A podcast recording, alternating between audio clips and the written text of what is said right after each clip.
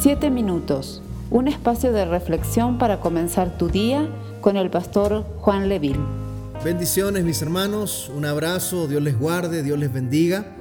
Estamos ya en nuestro tercer día de ayuno y oración. El tema de este día se llama intercediendo por crecimiento espiritual. Vamos a leer la palabra del Señor en 2 de Pedro, capítulo 3, verso 18. Dice así en el nombre del Señor.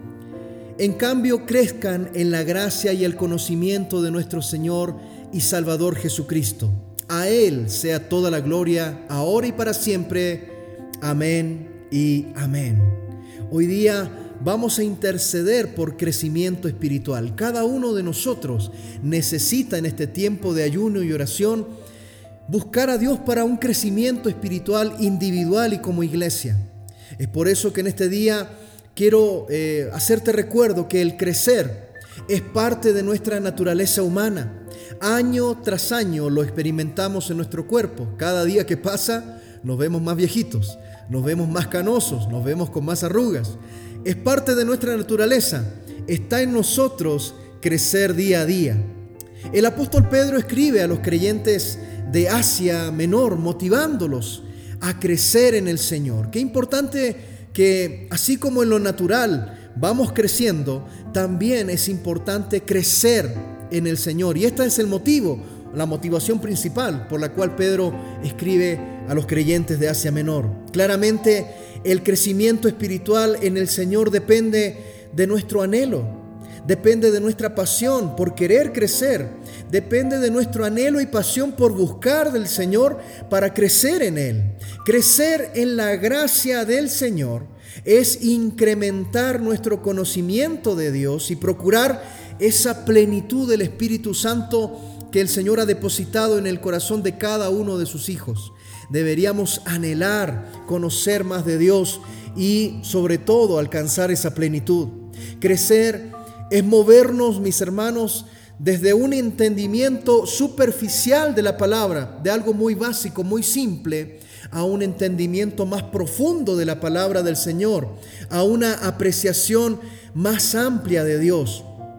Crecer es seguir a Dios en su misión, es someterse a Dios en obediencia en todo tiempo, no solo cuando nos conviene. Debemos ser sujetos a Dios y su palabra.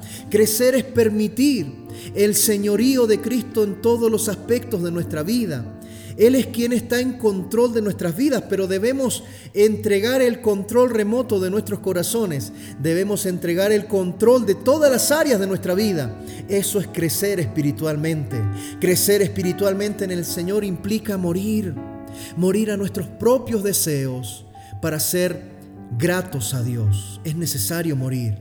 Las palabras de Jesús en el Evangelio de Juan capítulo 12, verso 24 nos dice que para que una semilla dé fruto debe primeramente morir.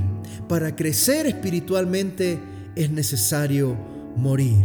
Hay una canción de nuestro hermano Juan Carlos Alvarado que él clama para que el Señor eh, derrame sobre nosotros su vida. Pero no basta solo con palabras, no basta solamente con querer decir bonitas palabras, sino que es necesario morir a nuestros propios deseos. En este día te invito a que puedas orar e interceder por un crecimiento espiritual en tu corazón, por un crecimiento espiritual en tu vida. Pero ten en cuenta que es necesario ir muriendo a cada una de aquellas cosas que al Señor no le agrada. Vamos a orar. Amado Dios, nos acercamos a ti para que tú nos transformes con tu Santo Espíritu, Señor. En este día de ayuno buscamos agradarte y anhelamos crecer más en conocerte.